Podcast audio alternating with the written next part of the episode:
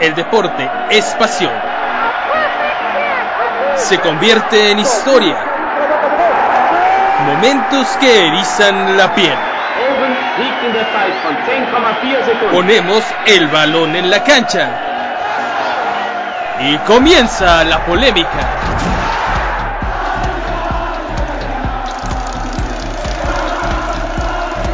Esto en podcast. Vamos a comenzar con toda la polémica que se está armando en el deporte cuando estamos muy cerca ya de los Juegos Panamericanos de Lima 2019. De hecho, de este viernes en 8 estaremos Héctor Reyes, viviendo la ceremonia inaugural de Lima 2019 mientras las aguas continúan muy agitadas en el deporte nacional, muchas cosas que platicar y principalmente porque a finales de este mes Héctor Reyes, unas instalaciones que han sido históricas para el deporte mexicano, estarán cerrando sus puertas, instalaciones que están prácticamente ya en el abandono. El Comité Olímpico Mexicano, ¿qué es lo que va a pasar con estas instalaciones? ¿Qué hay detrás? de un terreno enorme que yo no sé en qué piensan después utilizarlo. Dicen que estamos acabando con la corrupción. Por favor, Héctor Reyes, háblame de señales de que no hay corrupción en torno a todo esto. No se contempló, en primera instancia, el presupuesto para el Comité Olímpico Mexicano de 80 millones de pesos para este 2019. Ante la falta de este presupuesto que no asignó la Cámara de Diputados, eh, Carlos Padilla, eh, junto con Ana Gabriela Guevara han tratado de gestionar con la Secretaría de Educación Pública y la Secretaría de Hacienda que estos recursos puedan eh, destinarse al Comité Olímpico Mexicano. Bien dices tú que el Centro Deportivo Olímpico Mexicano, que son las instalaciones deportivas, este, surgieron en 1966 con motivo de los Juegos Olímpicos de 68 que el año pasado se festejaban precisamente el 50 aniversario, las bodas de oro, el Comité Olímpico Mexicano tiene características muy especiales porque todo está dentro de un, radio muy corto, las que son las villas, el comedor, el servicio médico, albercas, eh, que por cierto no estaban funcionando porque no, no hay gas, entonces este, pues no se podía nadar y tampoco la práctica de los clavados. Eh, instalaciones que se quedaron a medias después de que se inauguró el el gimnasio Soraya Jiménez y no se pudo hacer más porque el presupuesto con Jesús Mena se terminó. Eh, fueron muchos millones de pesos y además los seguros que tuvieron que utilizar, si bien recordamos que en dos ocasiones, una con Felipe Muñoz y dos más o una más con Carlos Padilla, las inundaciones que acabaron con la duela del centro deportivo se renovó en dos ocasiones, se tuvo que hacer algunas modificaciones, sin embargo, a raíz de todas las construcciones que han generado toda esa zona, la, presa que está arriba, con las lluvias cuando ya no pueden contener, pues sueltan todo, eh, todo el agua y pues, ha generado muchos problemas en esa zona del poniente de la ciudad.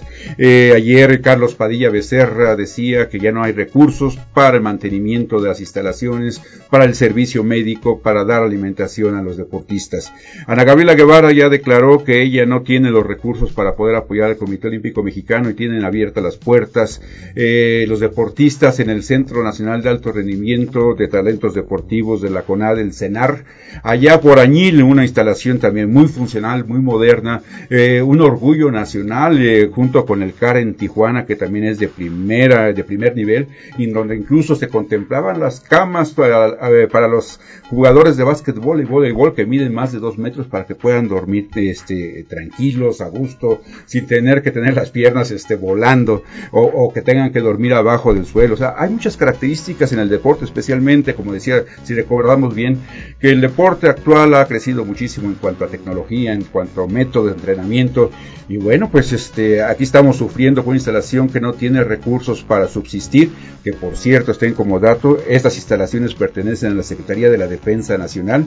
Y bueno, si no son utilizadas, llegó un momento en la época de Nelson Vargas que se quería hacer ahí un centro turístico de juego, tipo Las Vegas, con hoteles, con casinos, al lado de lo que es el hipódromo de las Américas. Entonces, eh, desde el punto de vista económico, en este sentido, pues el, Centro Deportivo Olímpico Mexicano tendía a desaparecer.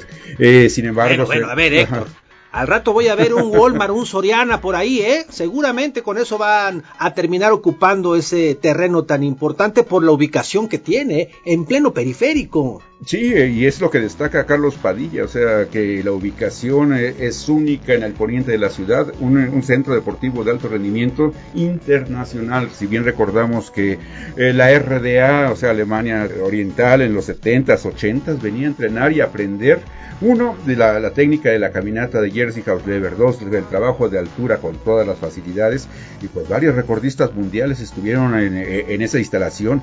No se diga de la Unión Soviética, después los rusos, después vinieron los colombianos a aprender la caminata y ahora nos ganan en este deporte. Hasta los guatemaltecos, ¿no? tienen mayor calidad en la actualidad dentro de este deporte. Y bueno, pues eh, también otro de los temas que tenemos pendiente es la actuación de México en los clavados. Guiaron en los Juegos Mundiales Universitario con 11 medallas y en el Campeonato Mundial ya se llevan 4 medallas y 3 plazas olímpicas. Sin embargo, creo que las posibilidades de medallas en Juegos Olímpicos de Tokio 2020 pues está en veremos dependiendo de la Comisión Técnica de la Federación Mexicana de Natación si realmente constituye eh, las mejores parejas y, y, los mejores individuales en las pruebas de tres y plataforma. Y bueno, pues este para eso tenemos a María José Alcalá, que es miembro permanente del Comité Olímpico Mexicano, fue jefa de misión para los Juegos Centroamericanos del Caribe y una parte de entre los Juegos Panamericanos de Lima 2019. Además, este, como clavadista, pues eh, fue una mujer que, que abrió camino dentro del deporte y ya fue ejemplo para estas nuevas generaciones. Sin duda alguna, una gran deportista y nos da mucho gusto saludarte, Marijose, Salvador Aguilera, Héctor Reyes. Estamos a través de esto en podcast. Platícanos un poco de cómo ves todo este panorama para los clavados, porque se vienen los Panamericanos y se vienen también los Juegos Olímpicos de Tokio 2020. ¿Cómo estás? Un gusto saludarte. Hola Salvador, hola Héctor, me da mucho gusto saludar a todos los amigos de esto podcast. Pues mira, muy contenta de los resultados que han tenido los clavadistas mexicanos. Todo el equipo que integra la delegación son clavadistas con experiencia unos con mucho menos experiencia, pero todos tienen calidad, todos han trabajado. Yo creo que los Juegos Panamericanos es otro reto, es, es, es diferente. No sé si vaya a estar integrado por el mismo equipo tanto de Estados Unidos como Canadá. Eh, me imagino que ellos le, dieron una prioridad importante al campeonato mundial que está todavía participándose. La competencia no es fácil. Canadá, Estados Unidos, eh, también ahí se, se otorgan lugares para ir a los Juegos Olímpicos y los van a pelear. Lo que no obtuvieron en el campeonato mundial van a tratar de obtenerlo en los Panamericanos y yo creo que también México debe de tener esa claridad que se tienen que buscar esos lugares. María José, ¿cómo ves el ambiente en torno a los deportistas? Eh, luego vemos en redes sociales por ahí a Paola Espinosa, eh, pues metiendo un poquito, tal vez armando una cuestión de polémica, tal vez con Ernesto D'Alessio, eh, por situaciones que, bueno, entendemos, cada quien defiende su, su postura, pero de repente vemos que Paola gana medalla, que se clasifica, Rommel también logrando su clasificación eh, de repente el, ambiente no es del todo propicio para que el deportista esté tranquilo, concentrado en lo que debe hacer, aunque siguen entregando buenos resultados. Mira, yo creo que la situación eh, los tiempos han cambiado en el deporte nacional, contexto deportivo, debemos entender, todos quieren eh, tener su libre opinión, tienen derecho, por eso nos marca la constitución política que tenemos en este país libertad de expresión. Yo creo que cada uno tiene razón desde su punto de vista y es muy respetable. Por supuesto que Paola es una clavadista extraordinaria, es una mujer que ha dado resultados y que sigue dando resultados al país y que entendemos que ella siempre va a pugnar porque estén las mejores parejas y los mejores clavadistas eh, eh, de México peleando las medallas. Entiendo el punto de vista de Rommel. Rommel es también un campeón, lo ha demostrado. Es un clavadista que nunca ha tenido realmente conflictos o sobresaltos al interior de, clavados.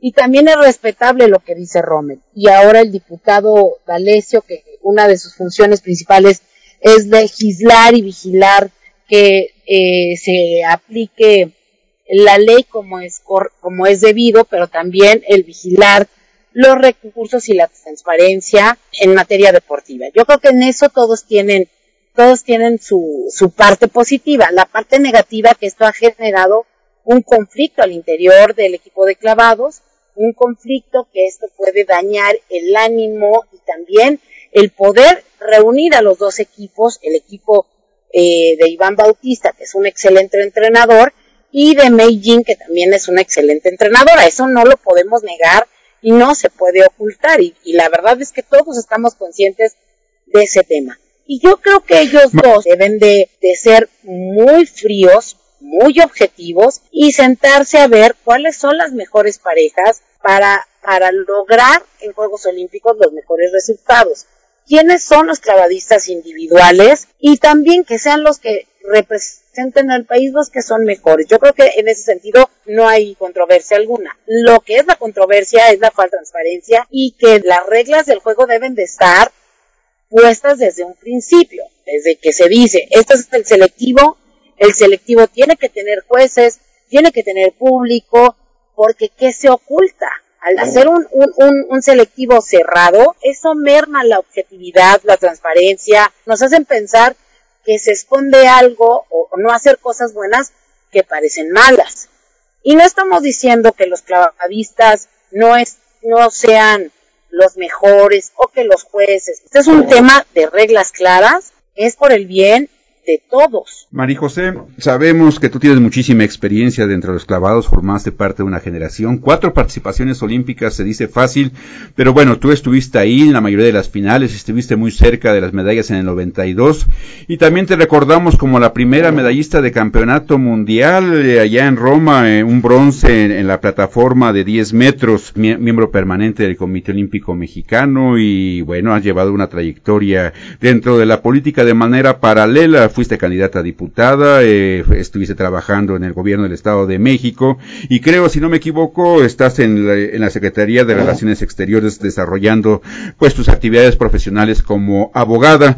Y bien pues, estás comentando que en los clavados hay tres oportunidades de clasificación, que son el Campeonato Mundial que se está desarrollando en Gwangju, allá en Corea del Sur, los Juegos Panamericanos que reparten también plazas a, a primer lugar en las pruebas olímpicas y finalmente la Copa del Mundo, donde se, cierra ya lo que es el ciclo de clasificación, para tener a los 34 plazas varoniles y 34 plazas femeniles y los equipos que estarán presentes en Tokio 2020. Y como tú dices, los Juegos Panamericanos es el siguiente paso, donde Canadá en el lado femenino, Estados Unidos que también tiene algunas nuevas este, figuras, Colombia también está peleando en la plataforma ahí con, con eh, un par de, una, un chico y, y Paola Pineda que fue entrenada por Francisco eh, Rueda y que fue medallista en Juegos Centroamericanos y rival directa de Paola Espinosa, que en aquella ocasión que en donde estuviste tú allá en Barranquilla, Paola Espinosa, su, una,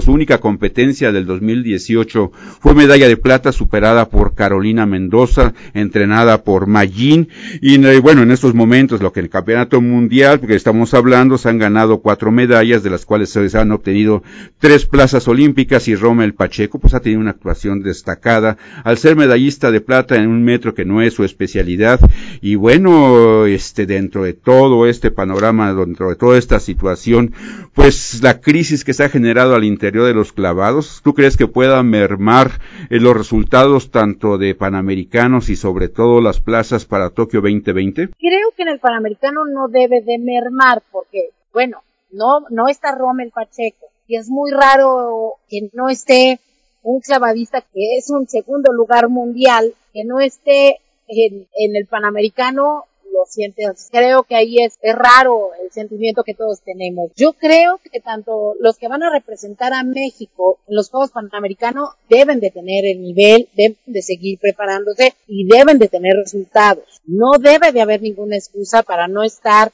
en los primeros lugares porque México es una potencia y si lograron estar en tercer lugar en, el mundial, tendrán que repetir un muy buen resultado en los panamericanos y tendrán que obtener una actuación muy clara que se espera de ellos, ¿no? De, todo, ¿no? No solamente de estar listos para, para este evento. Yo creo que ahí eh, van a estar mucho más tranquilos, pero también con la presión de ganar las plazas que faltan. Lo que es para Juegos Olímpicos, yo creo que todos hemos tenido, tú estuviste, Héctor, muy de cerca en la mala experiencia que tuvimos todos cuando en una ocasión el equipo de México para Barcelona, para Atlanta, estaba partido, actuado eh, en ese entonces, no se lograron los resultados que deberíamos de tener, no se lograron conformar el equipo con los mejores integrantes posiblemente, o, no se pudo tener un ambiente amable para, para todos. Creo que se debe de hacer un trabajo de la, de ambas partes donde ambas partes se deben de quitar esa de, de, pelear, de subirse a un ring, todos deben de ser objetivos y las decisiones que tomen los entrenadores junto con la federación deben de ser en favor de tener un ambiente a favor para los atletas, se debe de tener a los mejores clavadistas, hombres y mujeres. Yo creo que para todos hay espacio en, en la delegación, siempre y cuando las reglas del juego se pongan en la mesa y que no se cambien. Esto no puede ser a gusto de uno o a gusto de otro. Todos tienen que sacrificar un poco, pero también todos tienen que estar dispuestos a, dar un poco, de ceder un poquito para poder lograr esa, esa delegación que puede obtener medallas en Tokio y que puede y que pueden perderse si no tiene humildad para poder pues todos dejar de pelear, ¿no? Y yo creo que es un, es un asunto que se puede resolver. Yo no creo que no estén dispuestos, ¿no? Los entrenadores principalmente. Eh, estás hablando de particularidades y bueno, Yael Castillo y Juan Celaya ganaron bronce en tres metros sincronizados cuando teníamos a una pareja ya conformada con resultados en la serie mundial que es de Rommel Pacheco y Yair Ocampo, eh, quienes con las puntuaciones que estaban haciendo de manera normal hubiesen aspirado en este mundial a la medalla de plata o la medalla de oro con una diferencia de dos a tres puntos y es que realmente se mantiene esa constante.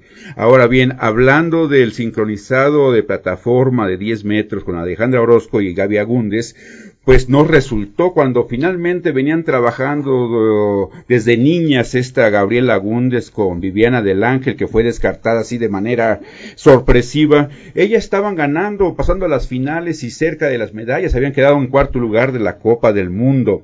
Ahora bien, en, en tres metros eh, trampolín, eh, Romel Pacheco pasó a la final, tiene el boleto olímpico, pero inscriben a Daniel Islas porque el gobierno de Guanajuato prestó las instalaciones, lo incluyen a él en lugar de haber metido a Yael Castillo, que es su prueba de tres metros, en donde también se pudo haber aspirado a otra medalla.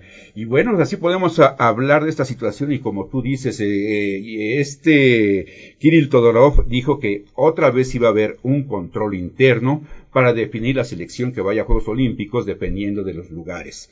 Él augura medallas olímpicas, sobre todo en los clavados sincronizados, pero bajo las condiciones que tú dices, si no hay transparencia y lo, y lo que es el Comité Olímpico y la CONADE siguen en ese en esa falta de tino de, realmente seleccionar a los que deben de ir, aunque la federación sea la, la responsable técnica, hay ocasiones que sí se requiere tomar eh, ciertas decisiones de fondo y eso lo hace la jefatura un punto donde no se debe de negociar. Y el que no se debe negociar es el que se tomen decisiones sin miedo, pero sobre todo pensando en la mejor condición que puede tener México. Yo reconozco lo que tú dices en el tema de 10 metros mujeres, las clavadistas Alejandro y Alejandra y Agundis creo que son muy buenas, pero no, no, no están haciendo lo mejor y yo creo que deben de probar otra pareja, deben de tenerse esa oportunidad de competir, de probarse y yo creo que no debemos tener miedo a eso, o sea, no tenemos que tener tampoco miedo de la competencia, el deporte es eso, es competencia. Qué bueno que en México haya tanta competencia, que haya rivalidad, que haya oportunidad de ganarse esos lugares. Digo, en, Inglaterra está muy claro la diferencia de los deportistas que ya están en la selección a los que están iniciando. Cuando hay una buena química, cuando hay un buen trabajo, cuando hay cordialidad, cuando todo se integra, los resultados pueden ser positivos. Creo, y con mucho respeto al presidente de la federación, debe también él de ceder un poquito o no pensar que esto es en contra de él o en contra de alguien todos, todos los que hemos participado en esa federación, como atletas, como dirigentes, como jueces, nos ha costado trabajo crear a una federación donde el deporte de clavados es el máximo ganador de medallas olímpicas para este país. Y es por eso la preocupación de todos. No nos interesa dirigir la, la, federación, no nos interesa temas personales, lo que nos interesa en clavados, y eh, aunque no estemos dentro de algún cargo, es que clavados sigas teniendo resultados, que se siga destacando, que se siga viendo que esta es una verdadera escuela que puede tener cosas positivas para nuestro país en diferentes puntos. Y lo digo con mucho respeto.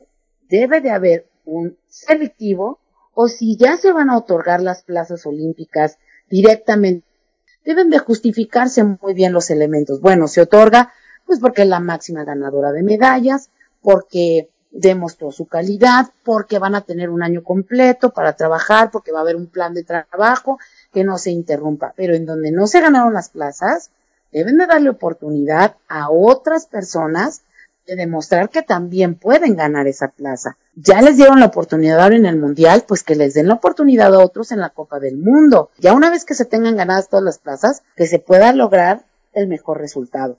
No es fácil, Héctor, no es fácil. ¿Qué opinas, eh, Marijose, por ejemplo, de este tuit que colocó el día de ayer Paola Espinosa, por ejemplo, después de haber ganado la medalla de bronce junto a Melanie, y ella pone, en serio insiste, que alguien le explique que el proceso selectivo fue transparente y el correcto. ¿Cuántas medallas más necesita? Esto dirigiéndose, por supuesto, a Ernesto Vargas. Y Ernesto Vargas contesta de esta manera. Estoy muy feliz por ella y por todos los deportistas que ganan una presea.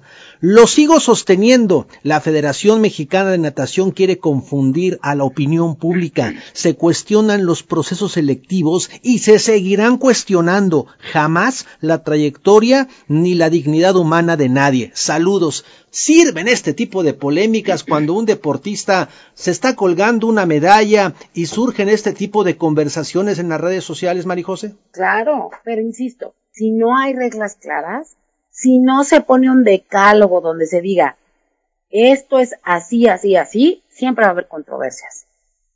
Yo el otro día le comentaba a un buen amigo de clavados, Jorge Carrión, le decía, oye, tú antes estabas en contra de los controles internos y ahora los apruebas. Me dice, los tiempos han cambiado. Dice, no. En mi opinión, debe de haber transparencia siempre, porque así nos acostumbraron a todos los trabahistas mexicanos de mi época a ganarnos nuestro lugar. Y Héctor es testigo, eh, Héctor es un testigo de todos los tiempos, de todas las épocas de clavados, de la historia desde 1980, 70, eh, Héctor ha sido un gran testigo. Y yo creo, yo repito, ¿eh? Aquí no hay nada en contra de alguien. Al menos queremos pensar eso. Y yo creo que Paola tiene ya, ha demostrado que es la mejor clavadista en la historia de nuestro país. Y yo creo que deben todos de quitarse esa, esa piel delgada, incluyo a Yair y a Rommel, incluyo a Yael, a todos los clavadistas, es nada más de que todos sepan cuáles son las reglas. Si no las saben, si no saben cómo van a jugarse su boleto, entonces es muy difícil concentrarse para eso, porque estás esperando que en cualquier momento te cambien las reglas.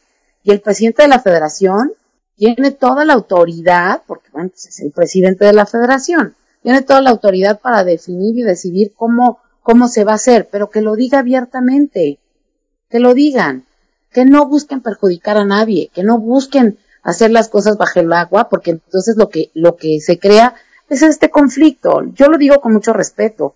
En mi época hubo conflictos y van a seguir siendo conflictos porque todo el mundo quiere ir a Juegos Olímpicos. Ojalá que se definan bien las cosas, se transparente, en el mundial, como tú estás hablando, en el acomodo de las parejas, el acomodo de las pruebas individuales, pues a las mejores, o por lo menos los que han tenido una trayectoria eh, y sobre todo una lista de clavados con mayor grado de dificultad. Eh, yo creo, por ejemplo, hablando de los sincronizados de tres metros, que Paola Espinosa se volviese a reunir con Laura Sánchez, que ya regresó y además se ve en gran forma. O tenemos a dos super talentos, eh, Randall Willars, que desafortunadamente se lastimó, pero él era el abocado para estar en la, plataforma de 10 metros, junto con Kevin Berlín, y bueno, hemos visto a un Iván García, que también, como tú dices, pues es una de las figuras de los clavados histórica, pero pues que no ha tenido la, la actividad de la gente del equipo de Magin, y no es porque yo me incline al equipo de Magin, pero finalmente es la que ha dado los resultados los dos últimos años. Y no puede decir Paola Espinosa que ella eh, se ha sacrificado ante las discusiones con Tatiana Cloutier, con Ernesto Vargas, eh, con Miguel Rix y, subirse a la tribuna o al cuadrilátero de la política que solamente ella tuvo una participación en el 2018 en los Juegos Centroamericanos y fue segundo lugar, superada por Carolina Mendoza, y su segunda participación fue en el control interno, en la que quedó en quinto lugar en, un metro, golpeándose eh, en, la tabla, eh, participó en los tres metros con diferencia ahí junto con Lorita Hernández y Carolina Mendoza, que por cierto no está muy bien, pues tuvo los Juegos Mundiales Universitarios también, y, y bueno, tampoco participó en los inclinizados, y bien, si por su trayectoria se le da el lugar es correcto. Pero si aquí hay un eh, conflicto de intereses porque la representante de prensa eh, además eh, maneja su una agencia donde ellos este, tienen intereses económicos, ¿Consideras que, que, es válido mantener a esta persona? Me refiero directamente a Claudia Ruiz, que ha generado una serie de ruidos y conflictos y que dicen que es la manda más de los clavados en la actualidad. Jorge Carrión renunció a la comisión eh, de clavados porque no quiso inmiscuirse en ese chanchullo llamado control interno en León, Guanajuato. Eh, ¿Qué podemos pensar hacia lo que será el selectivo del 2020 cuando se conforme realmente la selección? ¿Tendremos a los mejores o tendremos a los que, a los que le interesa a la federación o a esta persona? Híjole, Héctor, qué bárbaro, ¿eh? ¿Quieres todavía que te conteste eso? ¿Es en serio? Y no me da miedo decirlo. Repito, si no se tiene la objetividad, si no se pone eh, en realidad la prioridad y se le da gusto a una persona, es el resultado va a ser complicado para, para Tokio. Pero yo creo que la federación ya no puede jugársela como se le está jugando. Yo creo que la federación debe delimitar las funciones de la que es la, la que dirige la prensa, la tiene que limitar, la tiene y tienen que respetar a todos los deportistas. Es válido que todos alcen la voz, pero también es válido que los respeten. Y no puedes cargar los dados hacia alguien y a los otros dejarlos eh, este, abandonados, porque entonces los que se sienten abandonados, los que se sienten golpeados, a fuerza van a levantar la voz y a fuerza se van a crear conflictos. Yo creo que lo más sano es que cada quien respete el lugar de cada quien, que cada uno de los que dirigen la federación se tomen en serio su trabajo, que respeten a todos los deportistas no porque yo represento a uno o porque represento al otro, no debo de respetar a mis contrarios. Todos. En el deporte, por eso las reglas de, por eso el movimiento olímpico es muy claro. Respeto a la competencia y respeto a los derechos. Pues así debe ser, eh, Mari José. Este, vienen dos figuras eh, monumentales entre los clavados de México, que es Randall Willars y Mari, José Sánchez, de 14 años, ya ganando medalla mundialista. Y bueno, pues hay un tema que surgió el día de ayer que es el cierre del Centro Deportivo Olímpico Mexicano el próximo 31 de julio. Por falta de presupuesto, la, la, CONADE ha dicho que no tiene recursos para poder auxiliarlos con 80 millones de pesos, que es lo que piden. Se han reunido con la Secretaría de Educación Pública, con Hacienda, y pues no hay nada claro. Va a estar en pleno proceso de los Juegos Panamericanos, ya la competencia, eh, ya en la parte, digamos, de la primera mitad de, del certamen allá en Perú, pero unas instalaciones históricas que, recordábamos fueron inauguradas en 1966. Esos terrenos eran de Humberto Mariles, ahí se formó la escuela de equitación y después se construyó esas instalaciones que han sido pues motor del deporte mexicano de alto rendimiento. Tú que eres miembro permanente ante estas condiciones, ¿qué nos puedes decir? Mira, primero es muy lamentable. Podríamos eh, sentarnos a, tomar un café y nunca terminar de todas las cuestiones en contra que siempre ha tenido el Comité Olímpico Mexicano desde el sexenio del presidente Fox. Debemos de entender cuál es la función del Comité Olímpico Mexicano. El Comité Olímpico Mexicano es el único facultado para inscribir a, los atletas para ir a Juegos Centroamericanos, Panamericanos y Juegos Olímpicos. Así es la regla, ¿no? No solamente es en México, es en todo el mundo. Todos los que, los que deseen estar en el, en el movimiento olímpico tendrán que sujetarse a las reglas de la Carta Olímpica y, y a lo que es, a lo que comanda el Comité Olímpico Internacional.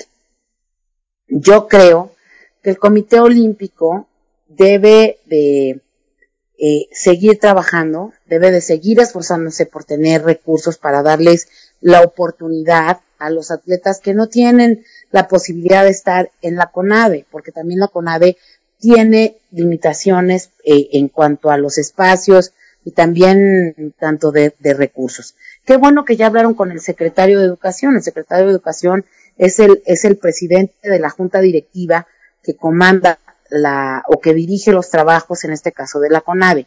Yo creo que también la directora Ana Gabriela es una mujer que aprecia el Comité Olímpico y que van a buscar juntos una solución.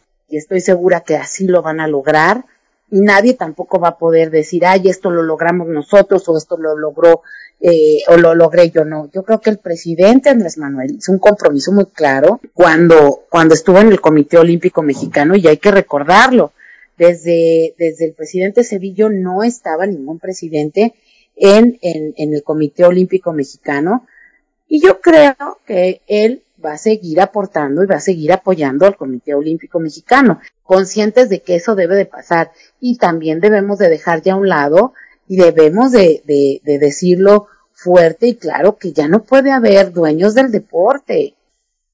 Oye, Marijose, pero sí me parece que resulta difícil para el deporte perder pues esos espacios que ya se tenían. Yo recuerdo allá a Héctor Reyes entrevistando a cualquier cantidad de deportistas por todos esos lugares y pasillos de este Comité Olímpico Mexicano y que de repente se pierdan y se dejen para el olvido esas instalaciones tan importantes. No sé si el CENAR sea suficiente para albergar toda esa actividad eh, deportiva que se requiere para la preparación de nuestros deportistas. No, yo creo que el comité debe de seguir, claro que debe de seguir prestando servicio, claro que debe de seguir teniendo las puertas abiertas, porque como yo te lo dije hace unos minutos, el CENAR no es suficiente, también no todos este, pueden tener las instalaciones en el, en, el CENAR. Puede ser que en el CENAR hagan todos, pueden hacer escuelas de iniciación deportiva y en el Comité Olímpico resguardar a todos los atletas de alto rendimiento. O pueden ir intercambiando. No sé, yo creo que hay, hay deportistas que, que pueden estar en, albergados en el Comité Olímpico y otros en la, en la CONADE. Lo que es importante es que no porque tengan que haber cambios, deba de haber confrontaciones.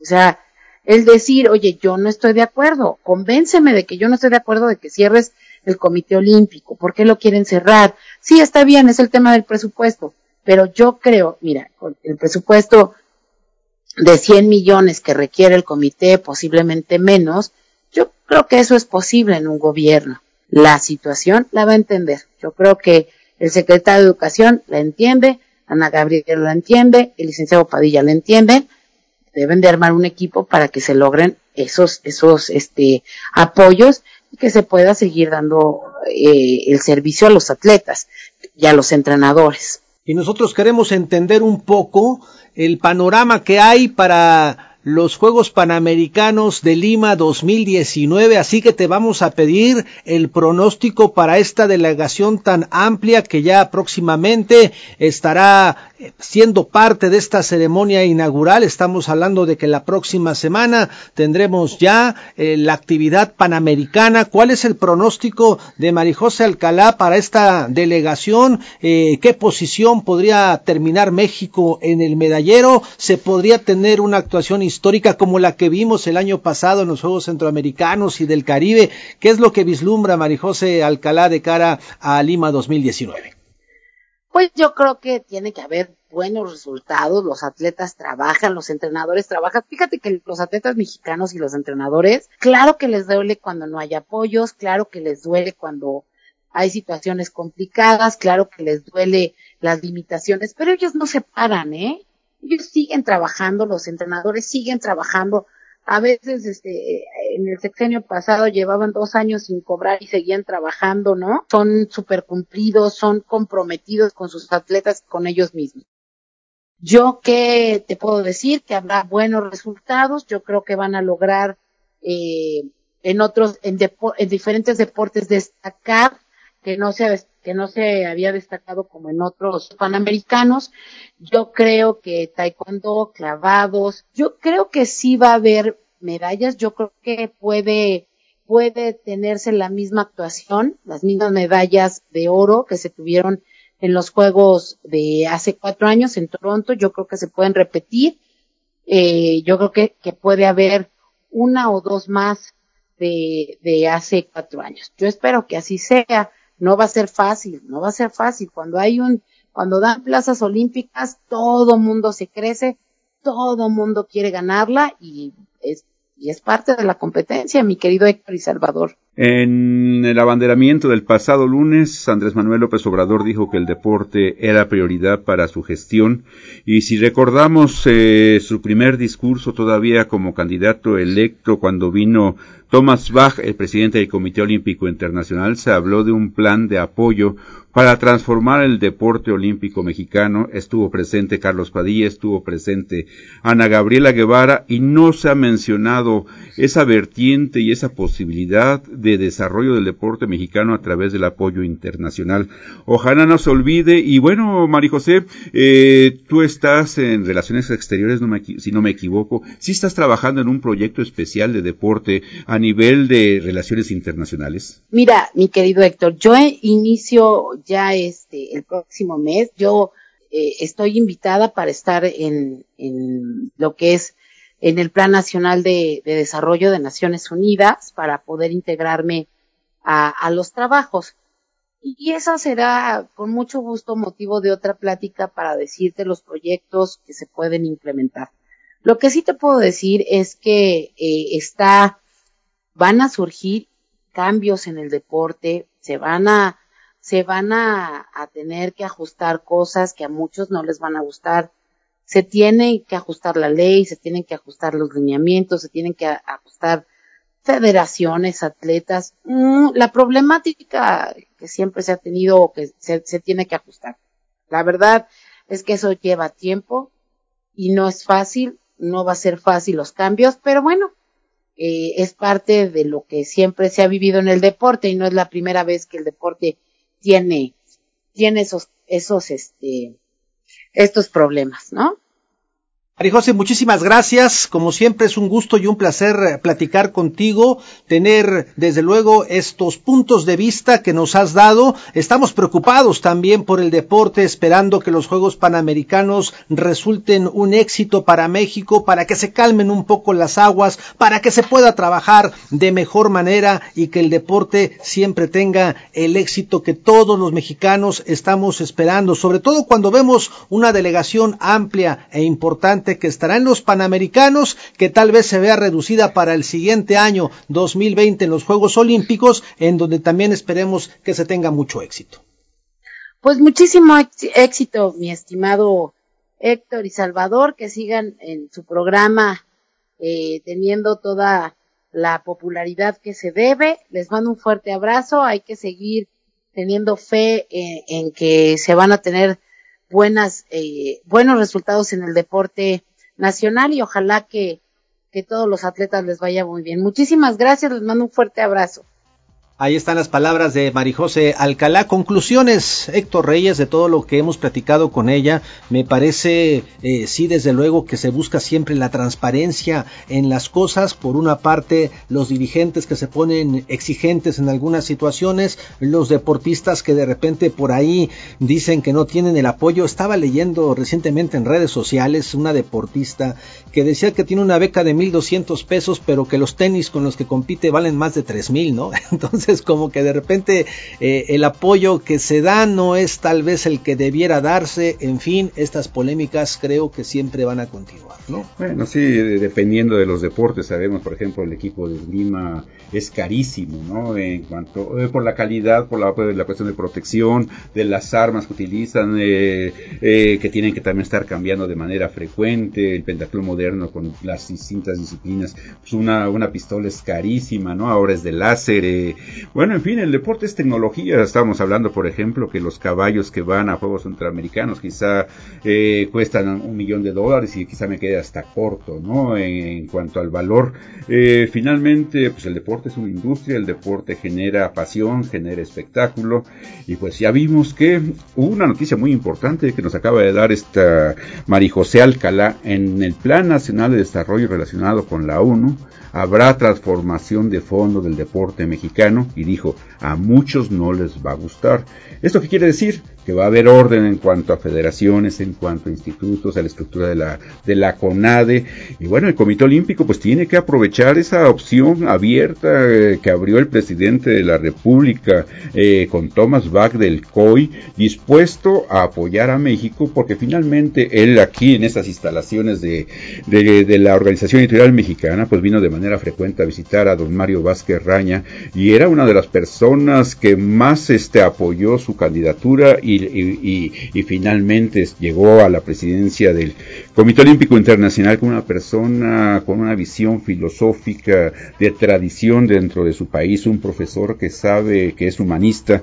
Y bueno, pues está peleando ahí en la revolución también de lo que será el Comité Olímpico Internacional, que es otro tema eh, en cuanto a la transformación del programa olímpico, por eso los Juegos Olímpicos de la Juventud, eh, pues es el crisol de experimentos, ¿no? Para ver qué deportes pueden generar espectáculo, y se, se mete que la, patineta, que se mete el surfing, que regresó el béisbol a petición de, de Tokio, porque ahí es un deporte que, que gusta, ¿no? Eh, y bueno, así podríamos seguir hablando, el deporte es tan, tan amplio como quisiéramos y, y bueno, pues eh, creo que las condiciones están dadas, tenemos la calidad en los clavados. Si no hay un arreglo concreto, transparente, como dijo Maricosé Alcalá, pues en Tokio 2020 se pueden perder muchas oportunidades y antes, sobre todo, se pueden perder plazas olímpicas que se podrían haber ganado.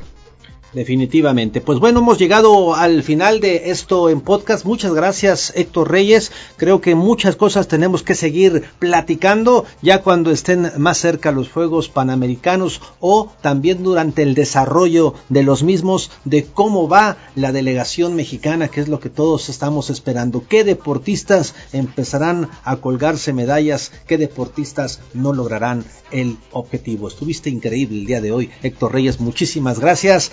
Esto fue Esto en Podcast. Gracias por escuchar este podcast. Si te gustó el contenido, te invitamos a compartirlo y no olvides calificarnos en iTunes.